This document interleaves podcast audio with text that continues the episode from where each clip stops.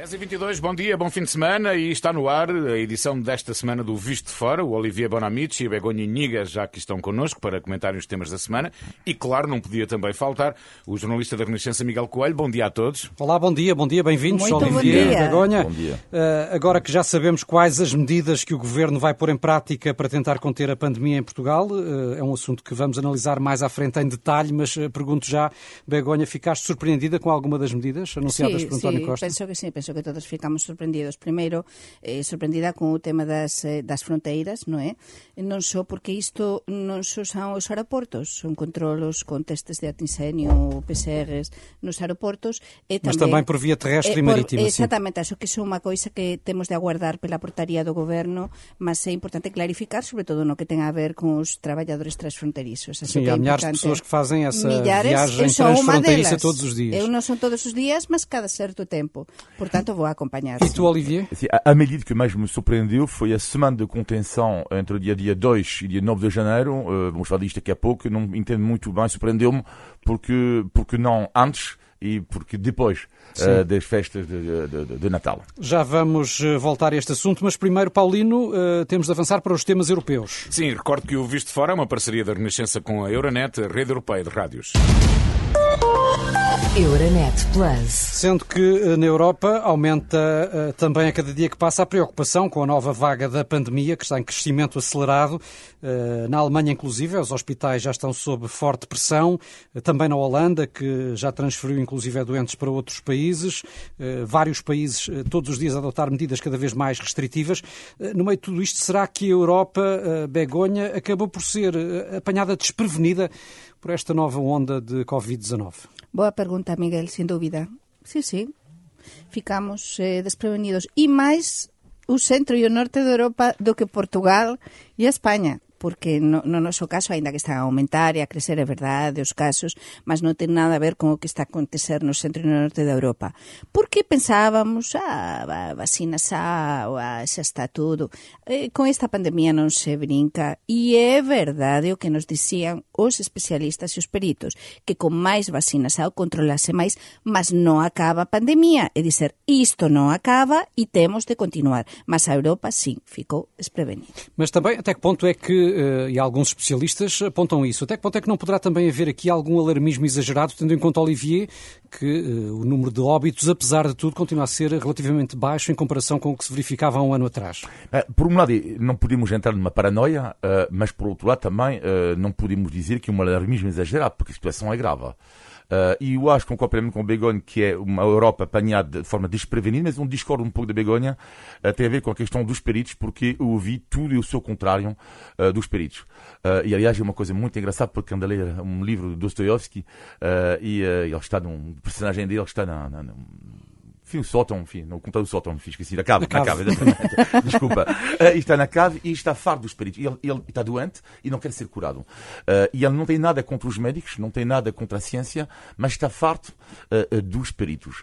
E achei curioso isto, porque a minha volta vejo cada vez mais isto. Seria interessante rever, não só em Portugal, como lá fora, o que é que andaram os peritos desde o início. Eu ouvi tudo, tudo e o seu contrário. E nem Sim. falo aqui do movimento anti-vacina, estou a falar mesmo de pessoas que ap- apoiam a vacina e tudo isto. Porque a ciência Eh, também eh, tem vindo a e- aprender, e, não é? E, e eles também ficaram desprevenidos, o que me incomoda às vezes nos peritos é que eles não reconhecem, eh, alguns deles não reconhecem a grande surpresa, o ponto de interrogação que é esta doença. Porque isto é algo novo totalmente. Sí, e isto é, há, há dois anos, há dois anos, isto non estaba entre nós, estaba a comenzar na China, non é? Supostamente. Portanto, digo supostamente porque ainda non sabemos moito ben como e quando é que comenzou. Sim, eh, mas, ainda esta mas manhã é temos, novo temos a reunião da OMS para analisar esta nova variante que está a causar alguma preocupação no é. sul de África e veremos o que por aí vem. Em Espanha, já agora, Begonha, está prevista alguma medida excepcional agora para dezembro? Sí, en España, por exemplo, depende, consoante coas destas sete comunidades autónomas, máis unha vez cada comunidade autónoma determina que é o que se faz, mas sin dúbida vida, por exemplo, na comunidade autónoma da Galiza, que é a que máis coñezo e eu vivo parte do tempo eh, lá, eh, realmente sí que tamén a partir da ponte, da grande ponte que vamos ter eh, en España, que é 6, 7 e 8 de decembro, eh, vanse tomar, por exemplo, na Galiza tamén novas medidas, o tema dos certificados dentro, eh, de, eh, ser moito máis restrictivos Mas no caso tamén de as Espanha mesas não há limitações pessoas. eh, para passar a fronteira. Por enquanto.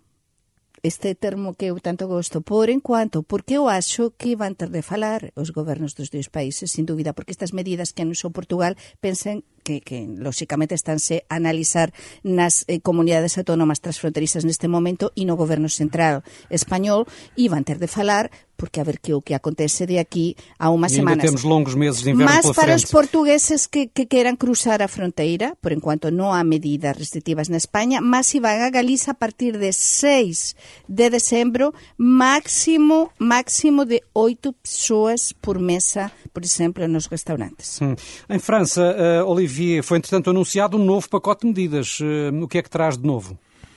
Eu diria que há duas grandes novidades, uh, que é um teste anti-Covid que dura apenas, que é válido durante 24 horas, que vai colocar uma pressão gigante sobre as pessoas que não estão vacinadas, não é?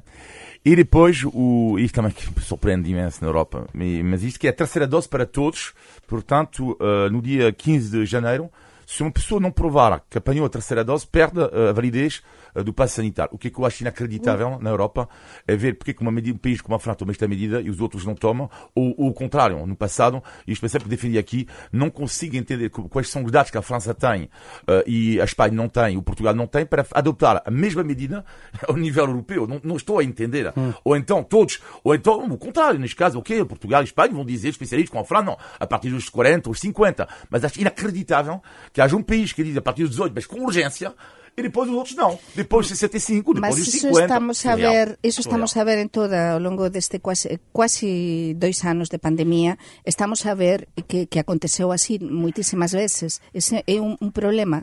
É difícil, por exemplo, no caso español coordinar as comunidades autónomas, no caso de Europa é dificilísimo coordinar os diferentes países porque Sim. cada un eh, vai do seu Aliás, lado. estamos não é? também a assistir outro exemplo, porque nas últimas horas temos tido vários países a anunciarem a proibição de voos uh, desde Sim. a África do Sul Sim. e de outros países uh, do sul do continente africano, uh, mas cada um por si. Não há ainda uma posição uh, concertada a nível europeu. entretanto, a Agência Europeia do Medicamento deu esta semana luz verde à vacinação de crianças contra a Covid a partir dos 5 anos. para já ainda não começou este processo em nenhum país europeu, mas parece inevitável, Olivier. Parece inevitável, sim. Agora, a grande questão aqui vai ser convencer os pais. Qual seja, é a tua posição pessoal? Obrigatório. Peço desculpa? Qual é a tua posição pessoal sobre a vacina das crianças? Sou, sou favorável. Uh, pronto, hum. sou, fav sou, favorável. Mas uh, uh, agora que, que resta saber, uh, dizer, convencer os pais, porque, sobretudo em alguns países, já é complicado convencer um adulto Uh, para ser vacinado. Então, para uma criança com eventuais efeitos secundários, o receio de algumas pessoas, vai ser muito complicado convencer alguns pais. E tu, Begonha? Eu concordo con esta vacinação, estaba a aguardar eh, con Espectasao está, está desesao. E sin dúbida eu teño eh, teño un fillo con 10 anos eh, e o meu fillo máis novo ten 10 anos e ele vai ser vacinado con certeza cando, cando chegue o momento. Eh, é verdade que é algo novo é verdade que estas vacinas foran creadas moito, moito rapidamente todos sabemos isto, mas é mellor ser vacinados do que non ser vacinados. Iso non temos dúbida. E terán de ser vacinados e vamos eh, ter de, de nos habituar a isto, así que eu acho que é unha das mellores noticias desta semana e eu confío na EMA, sinceramente. Bom, e é com todo este contexto causado pela pandemia que na Alemanha uh, vai entrar em funções o novo governo de coligação com os partidos social-democrata, verdes e uh, liberal. Parece-te um acordo com futuro, Olivier? Para isto, isto não sei se, se é um acordo com o futuro. Podemos observar para já que é mais um país a adotar uma, uma geringonça, não é? Mas desta vez, desta, ela é oficial. Uh, ela é oficial, esta geringonça. O que é uh, super interessante no caso do, deste acordo na, na, Alemanha é ver que uma mistura de, de liberalismo não é? Uh, portanto, o rigor uh, uh, orçamental que representa o corrente do, dos liberais, não é? O futuro ministro das Finanças, não é? E, e do outro lado, é esta obsessão que tem a Alemanha com o clima. Eu acho que este governo, sobretudo com a colocação, com a criação, isto é, isto é surreal, que é a criação do ministério na Alemanha que se chama Ministério da Economia e do Ambiente. Uh, portanto, está tudo interligado na cabeça dos alemães. E a grande dificuldade para a Alemanha vai ser como, e aliás, acho que é subir o salário mínimo, ou seja, como é que tu vais investir, gastar dinheiro público sem que é a ideia dos social-democratas da Alemanha e dos verdes, para o clima, para aumentar o salário mínimo, e do outro lado tens um ministro liberal, não é, que vai dizer, não, mas espera aí, nós não podemos subir os impostos e cuidar com o déficit público. E esta maionesa, uh, que, vai, que, estou curioso para ver como é que vai, uh, vai funcionar. Claro que toda a Europa também está curiosa em saber, até porque uh, o andamento da Europa, como sabemos, depende muito da saúde da Alemanha. Begonha. Sim, mas para mim, a grande dificuldade, além desta seringonça eh, alemana, eh, como, como dicía Temos como é que se diz geringonça em alemão. Eh, além disto, que isto, a ver, vamos a guardar, é a grande dificuldade, eu acho, vai ser viver sem Angela Merkel, é dizer, os alemães están tan habituados, gosten ou non gosten dela, a esa lideranza dela. É unha muller que líder, e que conseguiu por a Alemanha no mapa, que xa estaba, mas no mapa das grandes decisões europeias, e ese ser unha lideranza moito, moito determinada. Por tanto, agora, que é o que vai acontecer? Que é que vai ser o líder de verdade na Alemanha? E vai este, este goberno, este novo goberno seringonça alemán, eh, vai continuar, vai, vai se aguantar? Depois saberemos. Outro dos temas marcantes da semana foi a crise eh, migratória entre França e o Reino Unido, inclusive com, eh, e sobretudo com o naufrágio que causou quase 30 mortos eh, e que está aqui a pressionar de novo as relações entre os dois países, com Londres a exigir que os franceses recebam de regresso os migrantes ilegais que atravessam o canal da Mancha. O que é que te parece que isto vai dar, Olivier, e até que ponto é que seria uma questão para tratar a nível da União Europeia, mais uma? É evidente que tem que ser tratado a nível da União Europeia, porque desde o Brexit Brexit é uma fronteira exterior da União Europeia. Portanto, claro que é uma questão europeia. Bom, primeiro ponto. Segundo ponto, a França e a Alemanha, tem que, a Alemanha, a Inglaterra, uh, têm que acabar com os seus uh, os gritos de, de recreio. Isto parece, entre a França e a Inglaterra, às vezes, parece isto, uma coisa de recreio. Sabe, de duas crianças que zangam, assim, é inacreditável. É assim há séculos. É, exatamente. Não, mas é inacreditável, mas sobretudo. Agora, uh, uh, o, o, o, isto tem que haver uma negociação inteligente entre a França e a Inglaterra e, sobretudo, Boris Johnson, que, que ele fez esta manhã, fiquei de boca aberta, que é assim, publicar nas redes sociais uh, uma, letra, uma carta pública, isto é inacreditável. Portanto, é, é uma, uma forma de comunicar que, como é evidente na negociação, na diplomacia, tudo tem que ser feito de forma inteligente.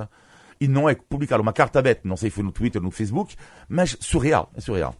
E em Espanha, uh, Begonha, o governo de Pedro Sánchez lá conseguiu fazer aprovar o orçamento. Isto sim é uma geringonça a sério, porque há para aqui partidos de todos os gostos, inclusive uh, o Bildu, não é? Considerado o braço sim. político da ETA. Uh, será aqui uma, uma vitória de Sánchez, mas de alto risco? de altísimo risco. Eu que nací na Rioja, eh, ao pé do País Vasco, e coñezo moito ben o fenómeno independentista, o fenómeno da, da ETA. Eh, realmente, para os demócratas españoles, para moitos demócratas, é eh, moito risco, porque aprobar o orçamento do Estado eh, de, de España de 2022 para o Pedro Sánchez é unha victoria amarga agridu, agridose. Por qué? Porque Agora lle ten de dar algo en troca aos independentistas vascos, aos independentistas da Cataluña, que xa deu alguma coisa, mas sobre todo a Bildu. Que é o que vai dar en troca a Bildu? Isto é un problema e moitos analistas españois, sin dúbida, están a comentar este tema estes días. Eh, para min, para min realmente é algo do que non gosto, non é?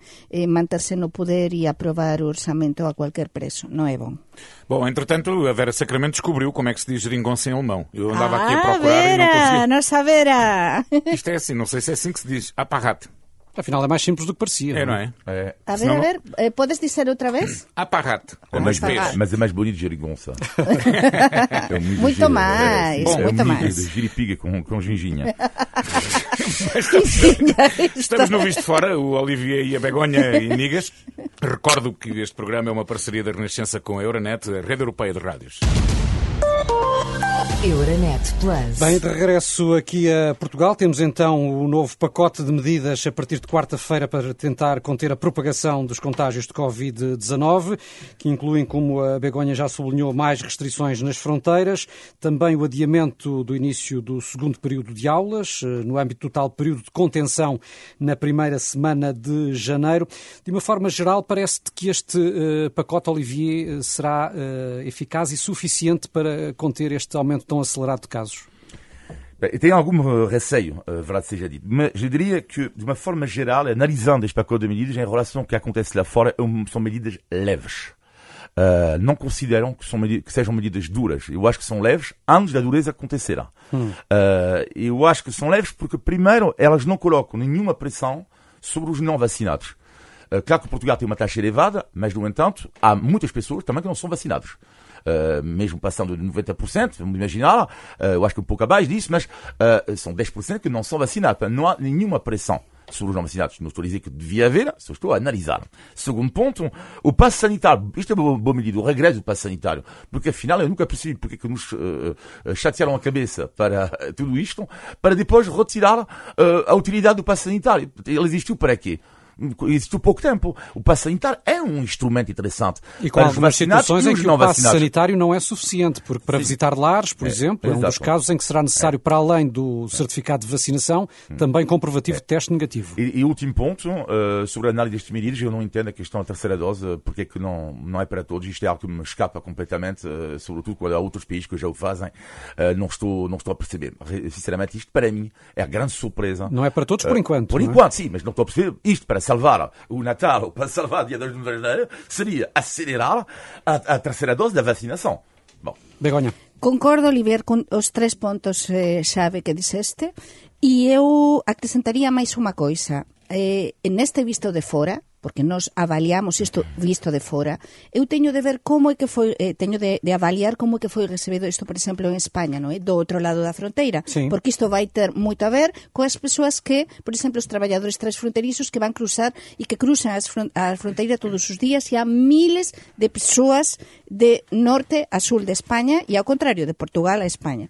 Mas, neste caso, eh, para mí, há moita coisa que se ten de clarificar aínda. É dizer, vai haber algún tipo de axuda axuda para estas persoas que cruzan a fronteira do outro lado, porque, por exemplo, en España os testes de antisenio non son gratuitos. Como é que se vai facer isto para os traballadores que pasan todos os días. Então, estes controles van ser diarios, van ser puntuais. Como que van falar os gobernos eh, para tentar solucionar isto? E outra das coisas interesantes que diz Olivier é o tema de, e, e desde España tamén estáse a ver con, con certa sorpresa, por que se anuncia isto tan cedo? E é verdade, por que non se toman medidas, por exemplo, no Natal, máis humano, lembremos, non se toman medidas no Natal, por exemplo, no caso de España sí, sí que se van restringir bastante as mesas, por exemplo, que eu explicaba comentaba antes nos restaurantes, por exemplo, e, e é verdade, o da vacinação da terceira dose é moito, moito importante, sería moito importante terse unha planificação da vacinação da terceira dose, porque todos vamos ter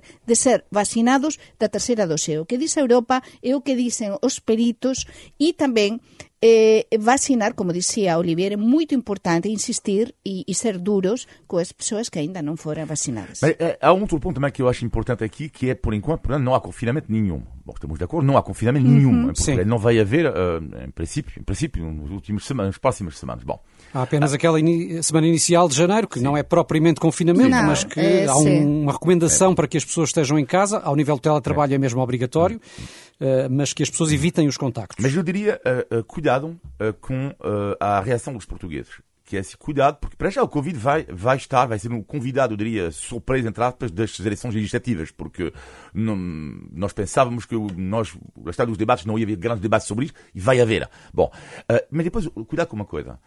Veja a minha volta. Pessoas que já começam a ficar um pouco disto, cansados, que questionam já, pessoas que já tiveram as duas doses, questionam se vão apanhar a terceira. E faz-me pensar, cuidado, a diferença de uma democracia e ditadura. A ditadura é abrir e fechar um país sem o consentimento do povo. A, democracia é abrir ou fechar um país com um consentimento tácito. Ou seja, nós tivemos, aceitamos forma tácita. Mas parece que essa compreensão vai diminuindo é, com o tempo. É, exatamente. E cuidado com isto, porque estou a sentir que este consentimento tácito que sempre existiu aqui, ou em Espanha, ou em França, as pessoas aceitaram as medidas, ficaram em casa, etc, etc. Cuidado, porque se houver um novo confinamento, e restrições duríssimas, eu não sei, eu não sei ter algum receio sobre as E a, o que, a o que dixo ontem o Antonio Costa, cando falou ao país, eh, aprendimos ou vamos tentar aprender dos erros do ano pasado e entón, mas, máis un Natal non se toma niño tipo de restrições, medidas duras e depois e entón máis un Natal a responsabilidade individual ou familiar dos portugueses, é dizer, recomendanse testar antes de, de, de, das reunións familiares, mas está. E entón eu acho que algo funcionou moito ben a vacinação, Portugal foi un exemplo, mas non serve con até a segunda dose. Isto é para continuar. Entón, se o plano de vacinação agora actual está a fallar ou non está a funcionar tamén, terá terase de avaliar isto e ver Corremos o que risco novos de repetir os erros do ano passado. é a dizer. e tentar e tentar este novo plano de vacinação, se non está a correr ben, tentar modificar o que seja preciso. é? Deixem-me ouvi-los ainda sobre um tema que vai dar que falar durante o fim de semana, que são as eleições no PSD, marcadas já para amanhã. Eh, Vamos ficar a saber se Rui Rio continua ou se é substituído por Paulo Rangel. Como é que viram a prestação dos dois candidatos nesta, nesta campanha interna que, que está praticamente a terminar? Olivier? Bem, É pena que não tenha, não tenha, não tenha havido um debate eh, entre os dois. É Sim. muito pena. Porque Mas eu- houve muitas entrevistas, por exemplo. Sim, mas é pena porque não senti eh, quando Rangel, a senhora Rangel diz que é preciso eh, um projeto alternativo. eu, eu acho que ele tem razão, mas eu não ouvi nenhum projeto alternativo. A grande dificuldade que eu acho que eles tiveram os dois é dizer realmente qual é a diferença entre eles e o Partido Socialista. Uh, porque dizer que o PS não fez bem, não sei o quê, não sei o que mais, pronto, ok, uh, é a opinião deles. Mas tens que apresentar há uma grande alternativa ao país e não senti uh, muito isto entre os dois homens. Eu diria eh, rapidamente que o Rangel, se ele ganha, pode criar uma nova dinâmica. Uh, sempre que há alguém de novo antes de uma eleição pode criar uma dinâmica, mas eu diria que a vantagem do Rui Rio é que ele tem a, ex- a experiência. Uh, e portanto estou curioso para ver, de facto, e vai ser super interessante ver quem ganha uh, este fim de semana. Esperavas mais de Rangel, Begonha? Eu esperaba un debate e, insisto, para min é moito preocupante non ter habido un debate entre os dois. Porque eu, por exemplo, ontem acompañei as entrevistas que, que se emitiran na SIC, primeiro unha, depois outra, non é? Eh, primeiro Rancel e, e depois o Río, E, e non, non me parece que fica ben. É dizer, tende a ver, estamos en democracia. Dois políticos con tanta experiencia e que dominan a linguaxe mediática e a linguaxe da, da cámara de televisão, debería, debería ter habido un debate mm, retransmitido nas diferentes televisores un, ao mesmo tempo nas, nas principais televisores mas un debate ou radiofónico Mas em função uh, uh, das expectativas com que Rangel partiu para esta, para esta corrida interna, parece Eh, que a campanha que ele fez uh, correspondeu a essas expectativas. Foi, eu acho que foi unha campaña difícil para ele. É verdade que ele ten o apoio o apoio dos varoes. Nos en España chamamos varones, eh, varoes, non? As, varoes, as, o, sí, o peso, sí. o peso mesmo de, de, de personalidades do partido ten o Rensel. Mas o Rui Río n- non desestimemos o grande, grande apoio de base que ele ten. Por iso eu acho, eu agora non estou no xornalismo activo, mas eu, si teño algo de invexa, é precisamente non estar neste momento no xornalismo activo, sou xornalista de raza, pero porque un timing é dizer, neste momento non sabemos realmente que é que vai gañar. E para mí é moito difícil vaticinar porque inicialmente parecía que o Rancel partía con unha vantaxe grande e eu non quero, non quero anticipar nada. É assim que as eleições têm graça, não é? Sem saber o resultado à surpresa partida. E vai ser Olha, difícil. falaste em jornalismo, jornalismo ativo. Uh, Esta semana tivemos a estreia de um novo canal de televisão em Portugal, Sim, não é? CNN sim, Portugal. sim. Uh, O que é que acharam, Olivier?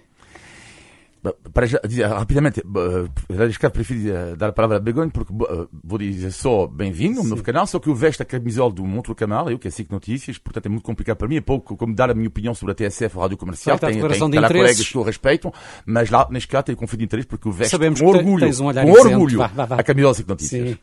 Ai, como pasa. Ai, Uy, que inteligente. Mas bem-vinda a ser em Portugal. Ah, é verdade que claro. eu agora oh. non estou no xornalismo activo, mas eu sempre vou dar os parabéns a cualquier media, cualquier órgano de comunicación, de comunicación social que comece. E, sobre todo, temos colegas, amigos que están lá, non é? E eu lles desexo o mellor. Sempre e quando teñamos eh, canais de televisão, de rádio e xornais, e xornais novos, canais novos de televisão e rádios, será que a democracia funciona.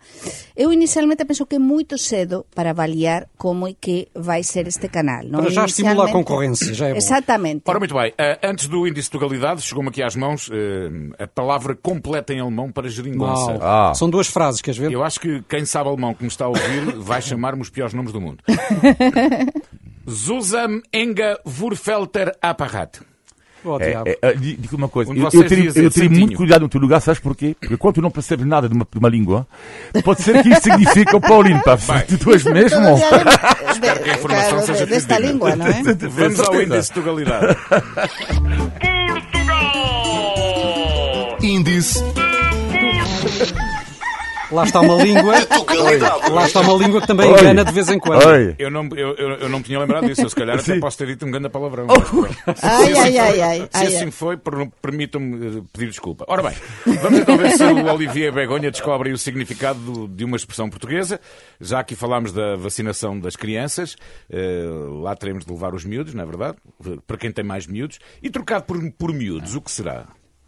Trocado É por verdade que é uma expressão que se utiliza Trocado- muitíssimo em Portugal. Em Portugal. Trocado. Trocado por miúdos. miúdos. É... Miúdos. é verdade, olha. Não tem a ver com frango. Sim, sim, trocado por miúdos.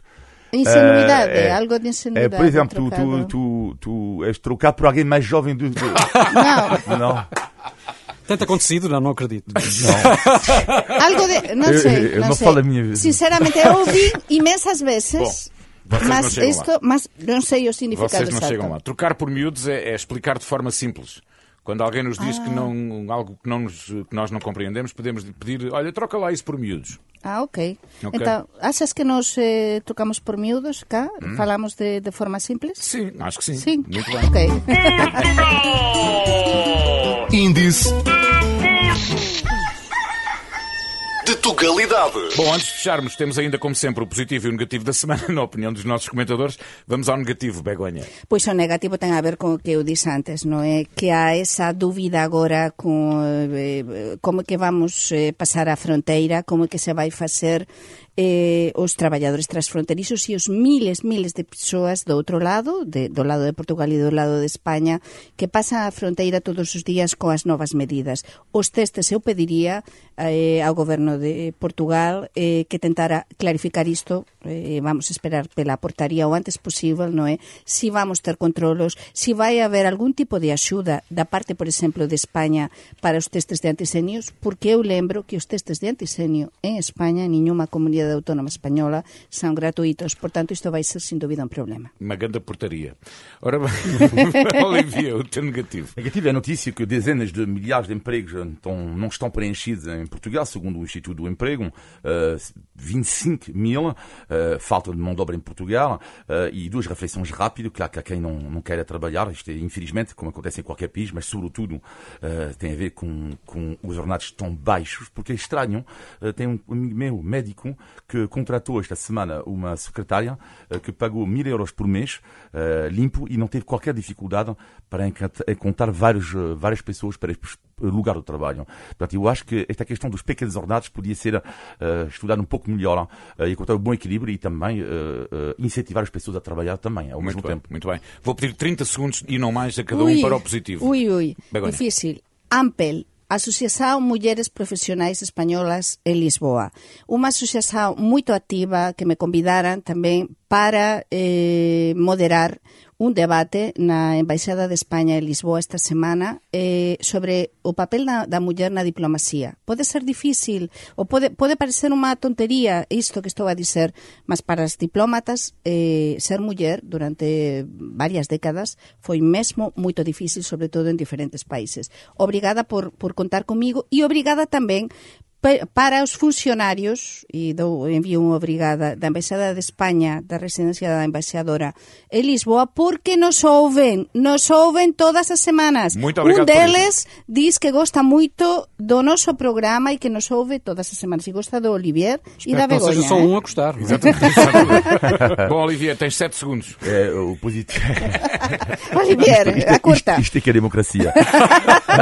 Tento aqui com a tua colega. positivo da semana, isso para mim é o Portugal está não é apenas sol e praia e o trabalho fantástico que está a ser feito no nível do turismo em Portugal, no que diz respeito aos passeios pedestres. Eu estive recentemente na Pedinha para um passeio extraordinário. A região do Alentejo lançou uh, este mês, achou eu, uh, três percursos, tudo é gratuito. O PDF, podem, as pessoas podem descarregar na internet. É algo de mágico porque vemos a riqueza do país, o património, a gastronomia e ao mesmo tempo é um trabalho feito lindo de, de a descrição de qualquer sítio, de qualquer momento que tu podes passar. Eu, sinceramente, estou de boca aberta perante este trabalho feito em Portugal no que diz respeito aos passeios pedestres. Muito bem. Estamos no final de mais um Visto Fora. Todas as semanas conversamos sobre a Europa, Portugal e os portugueses.